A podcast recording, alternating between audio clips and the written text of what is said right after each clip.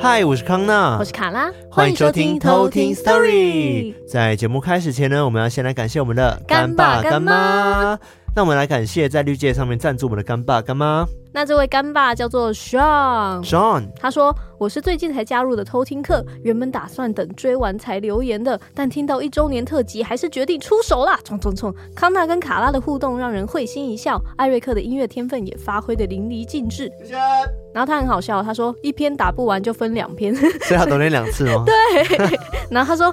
故事内容不会太刻意追求恐怖的气氛，听起来很舒服，很适合我在开车送货的时候放空分心。希望节目能长长久久。挂号卡拉唱有点失落情绪的歌很好听，谢谢 Sean。但是开车还是要小心。你刚刚说他开车放空，哎，对啊，不行啊，不行，对啊，好，开车小心安全啊。那下一位偷听客叫做 Bug，Bug，B U G Bug，哦，他说，对，他说。喜欢听着灵异故事入眠，感谢艾瑞克的音乐跟主持人的活泼互动，谢谢 Bug，感谢这个 Bug。那接下来呢是要感谢在 Mixer Box 上面赞助我们的干爸干妈。那我先来感谢的是小额赞助我们的干爸干妈，一共有两位。第一位叫做 Ray，他说呢，谢谢你们陪我度过无数个在实验室通宵的夜晚，虽然越听越疑神疑鬼，但还是要听。怎么会这样？我想是中了偷听毒了。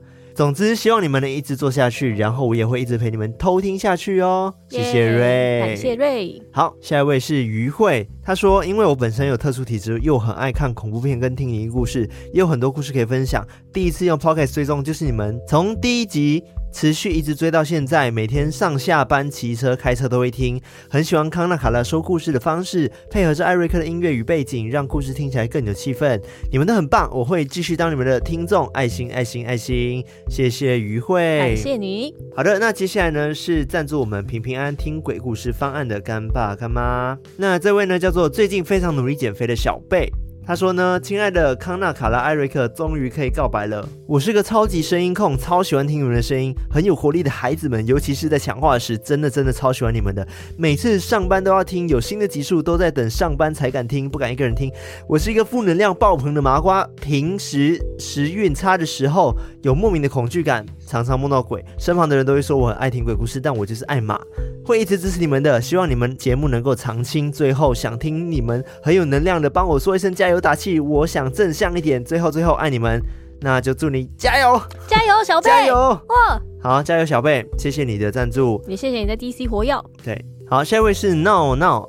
他说呢，呦呦呦，康纳、卡拉、艾瑞克，身为重度鬼故事爱好及极度声控患者，太喜欢你们的声音，跟每一集，不管是讲鬼故事还是科普，都深得我心啊！波浪波浪，每次上大夜班的时候必听的就是你们。虽然从 Seven Eleven 跳槽到全家，哎，但对偷听史多利的爱完全没有变过。从第一集听到现在，你们越来越好，以后也会继续支持下去，爱你们。By the way，我真的爱死卡拉了，爱心。哦，谢谢闹闹。闹闹。哦。好的，那我们已经很久没有接夜配了。对啊，之前是很多那个合作的抽奖，但其实都不是夜配。对啊，所以我们今天要来推荐一款非常疗愈、非常有质感的小物。没错，也是我平常很爱用的东西。大家知道吗？尤其是在某一个情境，对，我很喜欢拿来滴。哎，乱讲，不是这样用的啦。不开心哎。对了，我们今天想要跟大家介绍的是 Vana Candles。Vana Candles。那它这个品牌，它有一个小小的故事。嗯，Vana Candles 它的故事开始于一个创办人 Robin。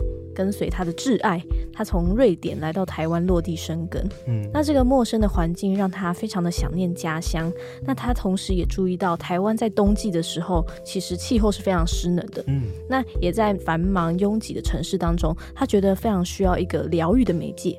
所以他就转向他的家乡去寻求灵感，从瑞典人会去点蜡烛这件事情，去改变氛围的习惯，跟接近大自然的这种生活的方式，他就从里面找到了答案。哇，感觉 Robin 是一个很浪漫的人。对啊，感觉出来还是这种欧洲的人、啊、都是这样子那么浪漫。而且我觉得他在叙述他的故事的时候，非常的有画面。对啊，哦，对，而且你知道 Vana 的意思是什么吗？在瑞典语里面叫做习惯。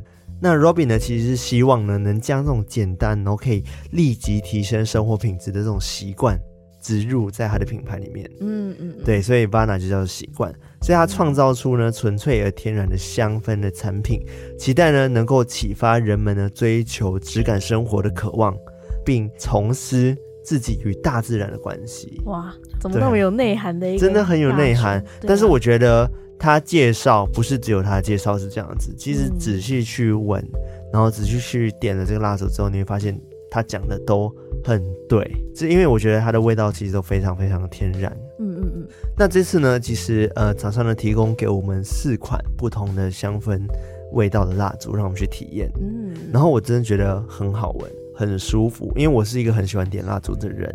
对，然后他非常爱点蜡。对，因为我自己本身就蜡烛灯，嗯、而且他这次也有提供给我们一个，就是瑞典独家设计的实木暖灯。嗯，非常非常漂亮。对啊，就被我收编了。对，因为康纳本来就有一个嘛。嗯。那我的话是我本来没有，而且其实我平常是对味道非常的敏感，嗯、所以之前康纳有些买的一些蜡烛，对 对，就是它有时候味道会太重，我会反而如果在我房间点的话，我会睡不着觉。但这次我用那个暖灯去融化之后，不知道是因为是暖灯的关系，还是说这个蜡烛本身是真的非常的。对，其实我觉得是蜡烛本身，以我经验来看的话，它是蜡烛本身，它味道就很柔和、很天然。对，就我很喜欢这种若有似无的感觉，就是很像那种你有时候不是进去那种饭店，然后它就会有自然的一个香气在里面，你就不会觉得非常的突兀。嗯，对，所以我非常喜欢，就是它这个系列。对，因为卡拉呢，真的是对味道很敏感，就连可能油漆新买的油漆，然后除了他的家的话，他也没有办法接受那味道，那他可能就是没办法在那个空间里面。但我就觉得说，哎，还行，我没有办法，对，他是完全不行，不行而且我还会睡不着觉。对，所以卡拉能接受的味道真的很少。对，哎，真的就是我会宁可它没有味道。嗯，我可以跟大家简单分享一下，就是点这个蜡烛的心得好了。因为我自己体验的是那款叫做 Brasa 萤火，跟另外一个叫做麋鹿，嗯，的一个香氛。然后其实萤火的话，跟它名字一样，其实能想到说那空间就感觉你去露营，然后你可以闻到那个柴木燃烧的味道。真的，我觉得真的有这种感觉，对，有那个暖暖的味道。对，就是有种。你的树木被烧过的一种香氛，嗯、这种感觉。然后我觉得不是每个人都可以接受这个味道，说真的。但是我个人呢，它是很适合拿来，呃，就是你睡觉前点的，因为它可以就是让你的心静下来。嗯嗯嗯，然后你可以就是安安稳稳睡觉这样子，对，围着炉火的感觉。对，而且你闭上眼睛的时候，你会觉得哦，好像真的在一片星空，然后点这个 萤火，甚至可能还会听到一些烧柴木的声音。说啪啪啪啪。没有，因为我是很喜欢闻这种香氛蜡烛的人，嗯、所以我就很喜欢去自己去加一些情境进去，嗯，很有画面。对，但是相对来说，如果你是喜欢味道很浓的人，呃，萤火这款蜡烛不一定适合，因为我觉得它味道并没有到那么的浓。嗯嗯，反而就是可能你大一点的瓶数来点的话，可能就会，嗯、呃，味道就没那么明显。嗯，但是如果是小空间的话，还可以。嗯，对。然后另外一款，呃，我们体验的是叫做麋鹿。麋鹿的。那麋鹿的话呢，我觉得它就是比较，呃，有一种甜甜的味道了。哦。对，它是真的味道有一点甜甜的，然后它味道也相对比较重一点点，但是它也很舒服，就是你会觉得它好像有一种花花草的味道。嗯嗯，对。所以我觉得它很适合在就是可能礼拜天清晨啊，就是去点这个味道，你会觉得哦，礼拜天是个很舒服的日子，然后让你很清爽的感觉。嗯，对，我觉得很适合，非常非常好闻。我个人是很偏爱麋鹿这款味道，虽然说我平时很喜欢木质调的。嗯，对对，你很爱木质。所以应该是说我是看心情去决定说今天要点哪一款蜡烛了。嗯嗯。对，但是我是自己体验两款，因为我跟卡拉就分开去体验不同的蜡烛。对，我们各自收编，就是我们那时候，就是他借来四个嘛，然后我们就先闻说，好好，你要你你这个，然后我这个这样子。嗯，所以我体验的是极光跟妖精，嗯，就是蓝色跟绿色的这两款。嗯、哇，这个真的是完全打中我那个若有似无的那个概念，真的，尤其是妖精那一款，我很爱。嗯，对，它真的就是那种你会觉得这个空间非常有质感。对对，就因为我。房间也都是可能木地板呐、啊，然后木柜子，嗯、然后都会有那个黄色的那个暖光。我还有那个小小的瓶子，然后里面装那个灯的那个电线，对，然后我就把它全部放在一起，我就觉得哇，怎么那么赞？对。对，尤其是它，我觉得那个瓶子也很漂亮，就是它那个瓶子是有点雾面的那种质感，嗯，嗯，然后它的盖子是软木塞的，对，哇，对，那个蜡烛真的非常非常有质感，对，真的很赞，就是它让我那整个空间都觉得非常好，然后我的这个味觉的这个部分也觉得不会被打扰，对，所以我觉得很赞。对，那另外一款是极光吗？我觉得它的存在感就会比那个妖精再多一点点，嗯，对，但就会是比较，我觉得就比较不会适合。睡前，嗯，就我觉得睡前妖精那一款就会觉得比较适合，对。但是那个极光那一款的话，感觉是让你会有精神的那种感觉。嗯，因为我刚刚看它的商品描述哦，它有提到说，哎、嗯欸，其实很适合放松你来伸展，做点瑜伽。嗯嗯嗯，对，就好像真的很适合在你有点动作的时候去点这个味道。嗯嗯嗯，能让你稍微有一些精神。对，而且重点就是我非常非常在意说这个。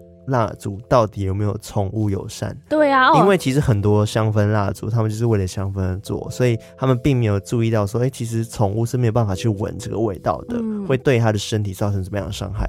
但是这一款蜡烛它有特别，就是 Vana Candles，它有特别的强调说他们是宠物友善，对，还有孩童友孩童友善，而且里面的成分呢，其实都非常天然，他们是用纯天然的植物蜡所制成的，而且是在瑞典那边制造的，赞，纯瑞典制造，对，纯瑞典制造，然后纯天然植物蜡制造。所以我觉得非常推荐，就是有养毛小孩的人，或者是你本身就是对于生活品质很注重的人，非常推荐你们购买这款 Vana Candles。没错，而且这一次呢，就是 Vana Candles 跟我们有合作嘛，所以呢，他有给我们偷听 Story 呢，给偷听课本的专属优惠。赞！只要你在四月三十号前呢，在我们的官网，就是 Vana Candles，在我们的那个节目资讯栏上面有这个连接，结账的时候呢，输入 Talking Story，就是 T A L K I N G S T O R Y，英文呢就可以享有全站八五折。的优惠哦，赞！而且他们还加码说，如果你任买一款大的暖灯，还可以用七百九十元的加购价呢，去加购瑞典制经典在线蜡烛。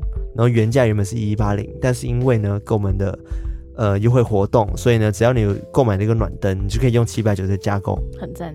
对，然后订单呢满一千五呢还可以免运。嗯嗯，对，我觉得有质感的蜡烛降价位其实算是非常佛的。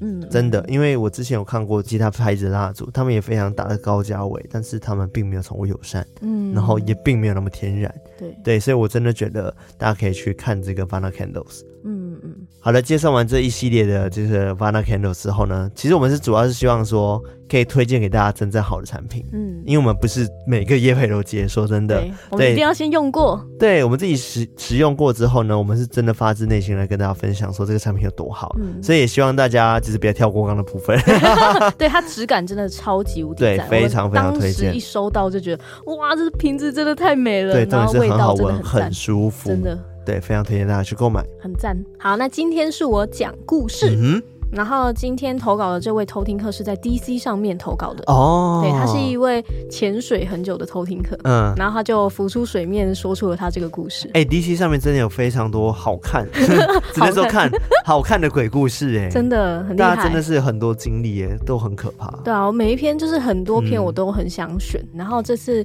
是选到阿水的阿水，对，他叫在 DC 里面的名称叫做阿水。哦，我记得他的故事很长，而且他是用截图下来的，他不知道打在。哪里？然后截图下来，对之类的。对，我觉得他故事很精彩。对啊，就是我第一次看到的时候，就是笑中有泪，嗯、是这样吗？没有，笑中有虾。那时候我们就在想说，哎、欸，到底谁要讲？可能要抢一下，太太精彩了。对，请大家期待一下。好，那我们接下来就来偷听 story。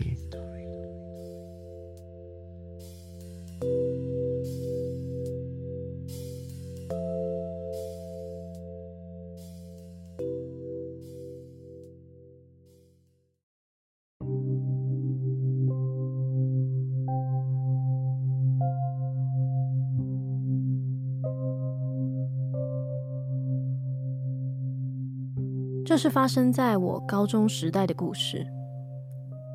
我高中的时候，老家离学校很远，所以我平常都住在宿舍。我们学校的后面是一大片的山区，平常会有很多当地的老人家在那边运动。而我们学校也有跑山的传统，所以哪怕晚上宿舍窗外黑漆漆的树林，其实我也不太害怕。毕竟对我而言，那片山是很亲近的。跑山是一件非常花费体力的事情，偏偏学校又强制每一个人都要跑，难免有些人就会找小路投机，而这些小路也就代代相传了下来。虽然老师常常告诫我们不要走，容易迷路，会有蛇虫等等的理由，但是终究敌不过我们的懒惰。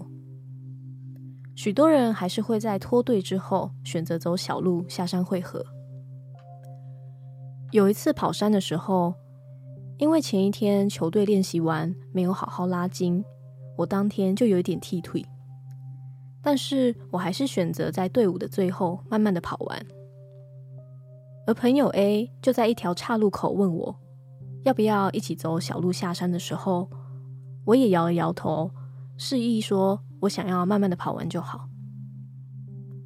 我就这样看着 A 渐渐消失的背影，我算了一下时间，也稍稍加快我的脚步，想着也许可以在中途拦截他，因为小路下山跟大部队其实是有两个路口交集的。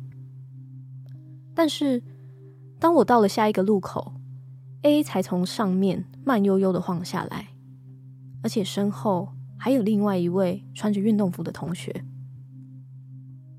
我看了看时间，再不动身，我可能会来不及在时限内跑完，所以我就指了指手表，对 A 大声的喊着：“哎，我怕来不及，先下山喽，你们也快一点啦！”当下，A 就用一种很奇怪的眼神看我，但我也没有多想，转身就开始跑了。直到最后十分钟，我才终于抵达终点。当时我的腿已经酸到不行了，就坐在路边等老师喊集合。老师看到我之后，急急忙忙的跑过来，开口就问我说：“有没有看到 A？” 我当下觉得很奇怪。因为下山的路，我怕受伤，其实是有控制自己的速度的。照理说，走小路的 A 应该会比我早十到二十分钟到才对啊。所以我就跟老师说：“诶，他不是走小路吗？会不会先绕去福利社了？”结果老师对我摇了摇头，说他刚刚才从我那边走回来，一路上都没有看到 A。才想说会不会是跟我一起跑？当下我跟老师都觉得不太对劲，就一起沿着小路回去找。而就在我们走回去的路上，我突然想起那时候有看到一个穿着运动服的同学和 A 在一起，我就问老师：“哎，那时候旁边还有人呢，应该有人一起走吧？是谁还没回来啊？”老师听完，脸色大变，马上拉着我加快脚步往上走。最后，我们在一条岔路口找到昏倒在地上的 A。老师马上打一一九，把 A 送到医院。到医院没多久之后，A 就醒了。最后，A 就被家长带回家，而我跟老师回去学校的宿舍。在回去的路上，老师才跟我说，其实，在找到我之前，他已经点过名，少的人只有我，还有 A。当天晚上回到宿舍，已经是晚上八点多了。因为下午发生的事情，我没有办法静下来读书，而且因为隔天就是周末。和我同房的三个室友都已经回家了。我原本还想说可以去 A 的房间睡，但是 A 已经被家长接走了，所以整层楼只剩下我一个人。我想了想，最后决定还是洗个澡，早点睡觉比较实在。我睡觉的时间大概是九点半。我们寝室的格局。一律都是上铺，下方则是各自的书桌。一开门，眼前就是一条走廊，两侧是床铺跟书桌，而走廊的尽头则是一面玻璃门，门外是晒衣服还有放扫具的阳台。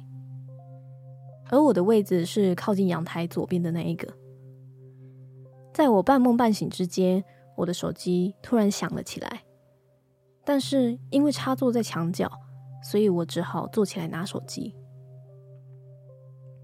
我接起电话，茫然的看着阳台，但觉得眼前的场景好像有哪里不太对劲。电话里面传来 A 的声音。他有点急促的问我：“你你现在在哪里？宿舍啊？不然嘞？你有病是不是啊？”我习惯性的骂了 A 一句，A 却顾不上回嘴，急忙的告诉我：“老师现在在去接你的路上，你赶快整理一下，准备出来。”正当我想骂他的时候，我愣住了。我终于意识到，到底有哪里不对劲。我看到了一片白白的东西在外面，因为玻璃门一半有纱窗，所以我其实不能完全看清楚外面的景象。所以我看到那一片白白的东西，我以为是谁的运动服晒在外面没有收。可是那几天都时不时会下雨，根本就没有人会在这几天晒衣服。我继续听着 A 在电话另外一头说着。我跟老师在庙这边处理事情，神明说对方没有跟着我们走，很可能会去找你。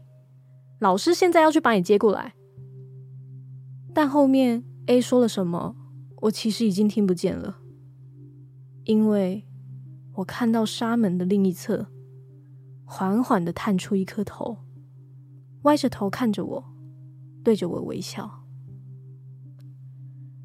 鬼使神差的。我也慢慢的歪头，对他笑了一下。这时候，他好像突然看到什么可怕的东西，满脸惊恐的把头缩回去。随后，纱门外面的那个白色的东西也不见了。这时候，我问了一下在电话另外一头的 A：“ 哎，我很丑吗？”“不会啊，怎么了？”哦，那没事。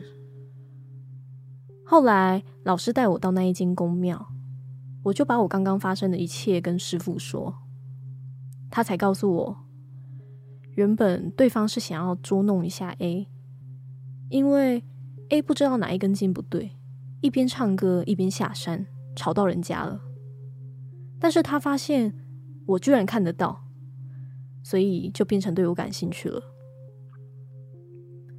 后来我们回头去找 A 的时候，他就一路的跟着我。最后发现我只是碰巧看到他而已，就有点生气，想要吓吓我。殊不知我身边早就跟了一个更凶的。而当我对他笑的时候，那一位也在我后面对着他笑，所以对方就被吓跑了。最后。确认完没事之后，我又偷偷跑去问那个师傅：“为什么我身边跟了一个，可是您却不帮忙处理呢？”师傅说：“对方应该是我老家的其中一个祖先，可是不知道为什么他进不了牌位吃香火，所以他就一直跟在我身边，可能是怕我自己在外面会吃亏，没有要害我的意思。”而后来放假，我也回家问了爸妈，我才知道小时候有一个叔祖，因为读书压力大，最后选择轻生了。跟祖先跋杯询问之后，也确认了那一天帮我吓跑那个灵体的，就是鼠祖。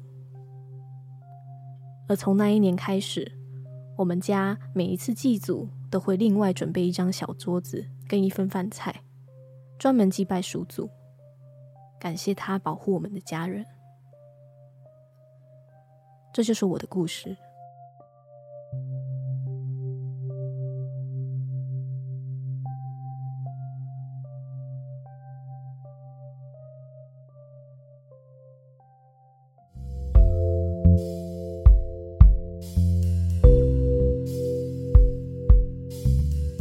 真的没有办法接受，就是可能门边然后探出一个人头在看我那种感觉。对啊，而且他也太冷静了吧？嗯、对啊，他也歪头去看他。对啊，就是他这样，我觉得他应该是当下不确定他是什么，那就对，而且也可能真的吓到不行，嗯、然后所以就。可是他对他笑哎、欸，或者是可能真的不知道干嘛吧？那就看到有个人头就哦，有个人对你笑，然后就对他笑。我、哦、不知道，好好怪哦。对啊，我我我完全无法接受这个。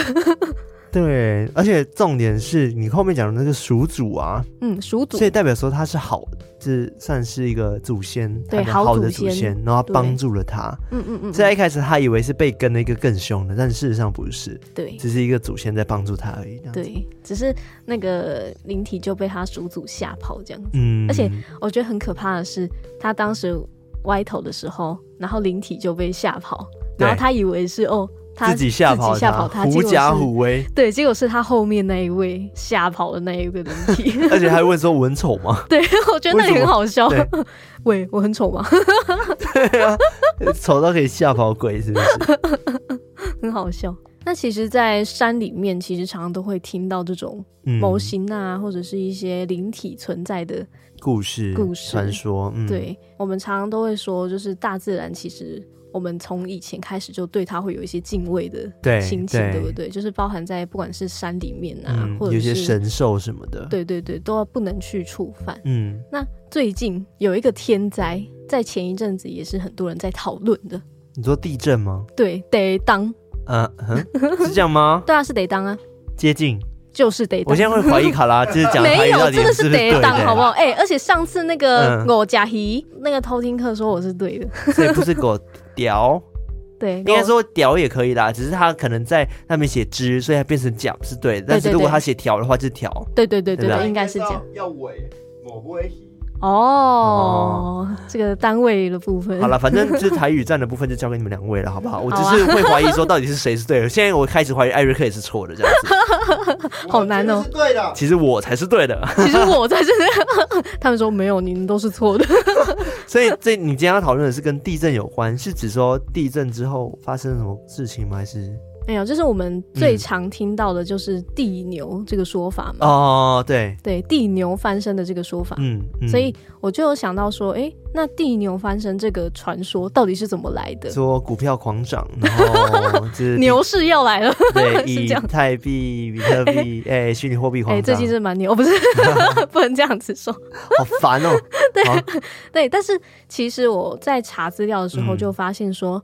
其实全世界各个民族都有几乎用动物去诠释地震的这个说法，哎，你说不同的动物吗？对，就是不同的族群，它都会用不同的动物去形容地震这件事情。嗯，像是印第安人啊，他们就有复地龟，复地龟，对，就是乌龟的这个说法。嗯，那印度是复地象，就是大象。哦，大象。对，然后。像是不同地方也有说是地底人啊，地下神主宰地震啊，这种就是反正就是地下有一个东西在动，所以才会造成地震这样子。地板板块震动吗？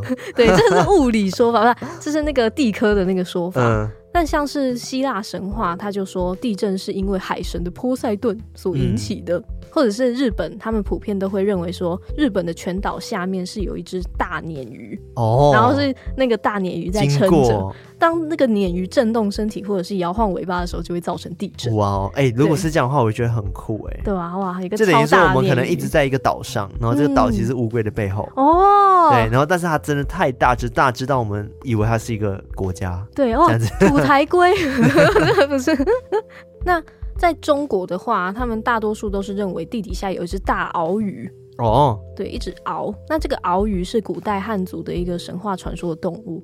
它相传在远古时代的时候，有一条金色跟银色的鲤鱼想要跳过龙门去飞入云端升天为龙，这样，但是他们就偷吞了海里的龙珠。所以就只能变成龙头鱼身的这个状态，所以就叫做鳌鱼哦。那为什么它会跟地震有关呢？对，就是传说以前在女娲补天的时候，就把那个鳌鱼断四足，就把他的四个脚砍下来，然后就用他的这个脚去支撑着天地。哦，对，有这个说法。嗯嗯嗯。然后也有一个说法是鳌鱼它是驮着这个大地。好像那个鲶鱼的概念一样，就是撑着这个地，所以当鳌鱼它一眨眼啊，或者是一翻身，就会有动作的时候，对，就引起大地震这样。哦，那在台湾的话，最常听到就是地牛翻身嘛。嗯，普遍的说法是地牛在地底下睡觉，但是只要等它翻身，或者是哇，它身体痒的时候，嗯，然后它抓痒就会引发地震。哦，对，所以在地震，台湾常常都会被称作为地牛翻身，或者是地牛耸毛。嗯，所以这个牛算是一个神兽吗？我觉得有一点算是神兽的这个想象，嗯、就因为我们都看不到地底有什么东西嘛，啊、所以大家都会有这个说法。嗯，但这个说法到底是怎么来？就他们怎么会凭空想象出说地板是一只牛？为什么？然后不同国家又觉得说，哦，我的是鲶鱼，哦，我的是乌龟。那到底为什么是牛呢？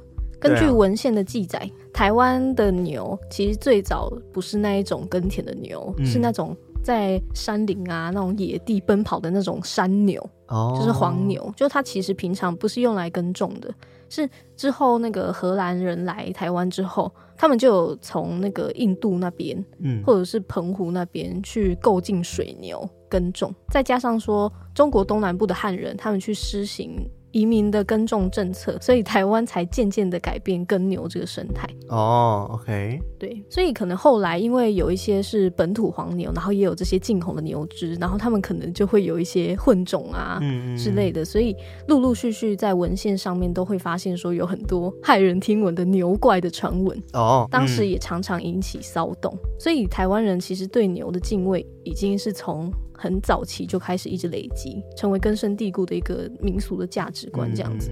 因为在以前民俗的思维里面是不能欺负牛的，不然会遭到天谴的报应。嗯，对。然后也会有像是关牛神这样子的观牛神、哦，对，关牛神这样子的神，然后可以去占卜或者是预知祸福。嗯。又或者是逢年过节，可能就需要去祭拜牛稠公这样子的一个信仰观。牛稠公哦，对，它的稠是稠稠的那个稠，嗯、牛稠公。嗯，对，所以以前传统社会他们几乎是不吃牛肉的，然后也不会遗弃老牛。哦甚至有一些民间故事会说，有农民半夜常常都会梦到老牛托梦，或者是有老牛泪流满面哦去求生，然后感动了农人这样子的传说。哇，对，我觉得真的是以前会不会跟宗教也有关系啊？呃，我觉得比较不是宗教、欸，哎、嗯，就真的是以前他们的生活跟牛只的距离真的很近，嗯、然后他们平常的生活起居都是跟牛相处在一起的，嗯、所以他们其实我觉得对牛也是真的非常有感情，然后也因为这样日日夜夜相处，所以也不想去呃诋毁它或者是不尊重它，嗯、所以对它会有一个尊重之情。这样有一些台湾人会以台湾牛自称，因为觉得说牛这个比较巨大坚强，然后憨厚老实的。性格跟台湾人其实蛮相像，嗯、所以几乎他们会觉得说是分不开的伙伴。哦，有这种说法。对，可能以前比较多啦，或者是在比较农家人之间会有的说法。嗯，嗯听到这里，你可能会觉得说，哎、欸，那是不是地牛的这个传说就是从这边来的呢？嗯，其实，哎、欸，感觉不是，不只是这样子。对，不完全是这样子，因为其实台湾在历史上面有很多的。文化融入的这个过程，嗯、所以其实会产生地牛传说，也是经过了很多不同的文化价值观的融合，嗯，才会有这样子变出来的吗？对对对，像是一开始大家可能会觉得说，哎、欸，它应该就是从汉人那边传过来的，嗯，但是你会发现说，刚刚我们讲到中国那边比较多关于地震的记载，其实是跟那个敖比较相关，嗯，讲到地牛的反而比较少。然后如果你去看到一些。文献的话，你会发现说，其实台湾的原住民跟地牛相关的传说很多。嗯，对，因为以前日治时期的时候，可能他们都会需要去呃观察，就是在地的人民的一些习俗啊，或者是行为，所以他们都会记载一下，就是当地原住民的想法或者是说过的话，然后就会有一些文献出来。嗯，然后就有提到说，很多台湾的原住民其实都有地牛相关的传说。像是塞夏族或者是邹族，他们会把地牛叫做哇兹姆，哇兹姆，哇兹姆，好像日文哦。对啊，哇兹姆，或者是可能他们自己族语的有一个念法，对，念法叫做哇兹姆，这样就是它有专门的一个词。或者是像布农族啊、阿美族、赛德克族、卑南族，或者是部分的平埔族，其实他们都有这个地牛相关的传说。又或者是说，他们也有其他跟地牛类似。但是是不同动物的传说哦，还有别的对，像是泰雅族会认为说，地震是地底的熊，熊哦，对，以他们来说是熊的形象。嗯，然后有没有蛇的？有，有 布农族，嗯，布农族，因为他们。之前有提过那个鬼狐之恋，他们对那个蛇非常有那个信仰嘛，嗯、所以他们也有认为说地震是因为巨大的螃蟹去捕食巨蛇造成的，哦、然后就会产生地震，然后开始有一些天灾这样子。嗯、对，然后像阿美族就会觉得是地底的大山竹哦，OK，对，或者是有一些族会觉得是海中的鹿啊，或者是鲤鱼哦。造成的，嗯嗯，非常的酷。那刚刚说到有一些日本人会去记录关于台湾以前的一些文献嘛？对。那有一个日本的人类学者，他就发表了一个叫做《东京人类学会杂志》，它里面就有记载到淡水的平埔族有地牛的传说。嗯。然后他之后也有纷纷发布很多关于地震的文章。就有载明说，塞夏族跟那个布农族都有认为说，地震是因为地底下的牛摇动身体，嗯、哦，抖动身体，都认为是那是牛造成的。对，对，所以其实这个说法在原住民之间其实是非常盛行的。嗯，然后在。《生番传说集》里面的这个文献，它也有记载着，就是邹族等等的社，嗯、就是都有地牛翻身造成地震的这个说法。嗯嗯。刚刚是讲到原住民嘛，那其实汉人早期的文献也有一些关于地震的一些记载，但他们比较多是地生毛的现象。它的原文是这样写的：有一个叫做《重修台湾县志》，里面就有记载说，在康熙年间，地大震，秋七月。地生毛，就是他就说什么地震完之后呢，你去那个后面的庭院看，就是那个后面的院子看，就会看到哦，地板很多毛。哦 哦，对啊，就是会有一根一根的毛这样子 我觉得非常的酷。那有一次，一九零六年的一个嘉义美仔坑的大地震的时候，嗯，就传说有人在山上地裂之处，就是地震完之后地板裂掉的地方，发现一条牛的大尾巴。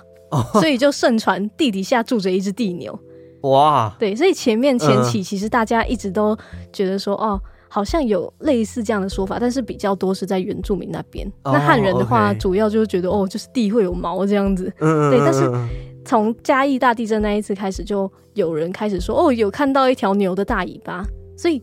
这两个观念就慢慢的融合起来，融合起来，对，然后大有牛，对，然后大家就开始觉得说，哎，地板真的好像是有地牛在里面，而且演变到之后，其实台湾汉人的地牛传说也衍生出了像安抚地牛啊，或者是打地牛的习俗。哦，所以有一些活动，有一些祭典。对对，有一些小祭典或者是一个小习俗，嗯、像是说地震发生的时候需要 学牛叫去用以安抚地牛，真假的？哦，所以下次地震的时候，嗯、大家可以集体学牛叫去安抚地牛。这是方法一吗？所以还有别的方法？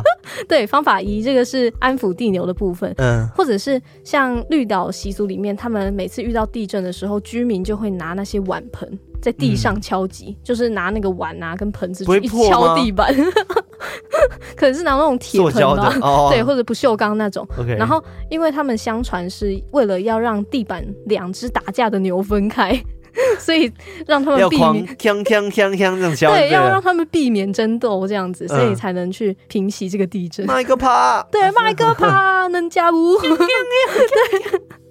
或者是说，其实当时在九二一地震发生之后，竹山那边当地的艺文协会就有在妈祖庙前面去办理打地牛的仪式。嗯，就他会拿着竹鞭去鞭打牛只，希望去消解地震的问题。嗯，对，就是据说他们就是用竹鞭鞭打牛只啊。但我看到这一段的时候，我就觉得、嗯、哦，他们居然这样鞭打牛。对啊，我是牛会觉得莫名其妙，干嘛、啊？干嘛没事来打我？地震是你们人造成的，都是你们反扑大自然。但是当我要去找那个打地牛这样子的习俗的时候，嗯、我是找不到的。就是如果有听众知道打地牛的部分的话，也欢迎跟我们分享。嗯，嗯，对。所以刚刚讲到就是关于一大堆。为什么地牛会来的这个传说，对，就大概是这样子。因为其实他们历历代代一些文化的融合，就造成现在有地牛这样子的传说。嗯、我觉得非常的有趣啊。嗯、但我之前就只是知道说，哦，以前大家都说地牛翻身啊，然后可能想象就是说，哦，地板有一只牛，然后不知道说是哦，原来是这样子产生，跟它的来由这样子。我是不知道地底下会不会真的有一只神牛存在啦，但是 我是觉得这个世界上还有很多未知的生物，我们根本都还没看过，这是一定有的。像海底，嗯，对啊，现在人还没办法真的潜到很深嘛，哦、对不对？很可怕，我觉得深海很可怕。是你的噩梦吗？不是那种都会有一些节目，然后去深海几千万里，然后就会看到有一些可能眼睛已经退化的，但是某一些感官很强的一些动物，然后他们就长得有点可怕。对，我就很害怕。对，感觉地底下真的有非常非常多，就是非常大只的怪兽，或者是什么哥吉拉之类的，对啊，哥吉拉之类的。环太平洋里面那个开珠，都从这个地板那个有一个洞，然后他们就这样穿过来，这样。因为我之前呢，就是在上大学的时候，有一堂课，我有点忘记叫做什么了，叫做呃什么历史探谜还是什么之类的。嗯嗯嗯嗯。但它也不是历史，它也会就是你会去。呃，可能去查很多关于什么百慕大三角洲啊，哦，或者是什么黑洞啊、虫洞啊、哦、这些呃神秘 mystery mystery 的事情嘛，嗯、对不对？对。然后我自己就很喜欢在上网查，以前啊，不知道在什么时候的时候，嗯嗯嗯，然后就查到说什么哦。有人拍到说，在海里面有一只非常非常大只的魔鬼鱼哦，对，而且是在船底下那种，就是你开船，然后有一只魔鬼鱼经过啊，好可怕，是那种爆大只，好可怕。对，我就觉得哇哦，没有，应该是假的，但是我还是觉得哇，我好喜欢这种东西，所以我会觉得世界上有太多太多有趣的事情了，只是我们不知道，然后很多我们还没有探索过的事。会让我很兴奋，对啊，像什么尼斯湖水怪啊，对那种，对对，山上的雪怪啊，大脚印这种，这些 mystery，好好玩哦，等着我们人类去破解。或者是已经破解，但是因为太可怕，他必须要封锁这个消息，也有可能，对不对？或者是其实是都市传说，对，也有可能是都市传说。对，好啦，蛮有趣的啦。我觉得地牛翻身，我是我有听过这个词，但是我也是第一次了解说，哦，原来背后有这样子的故事，它来历是因为这样子。对，所以下次地震的时候，嗯、其实也可以学牛叫，是这样吗？不是，你要准备好防灾的工具。好的，那我们一起就是边扭，哎、欸，不对，边母吗？母。我说鞭打那个牛、oh,，no！对啊，谁家里会有牛啊？找一只牛在鞭打，台北应该不会有吧？对啊，好像很少。所以你有养牛呢？对啊，或者是动物园那个木栅动物园，好可怜，超可怜。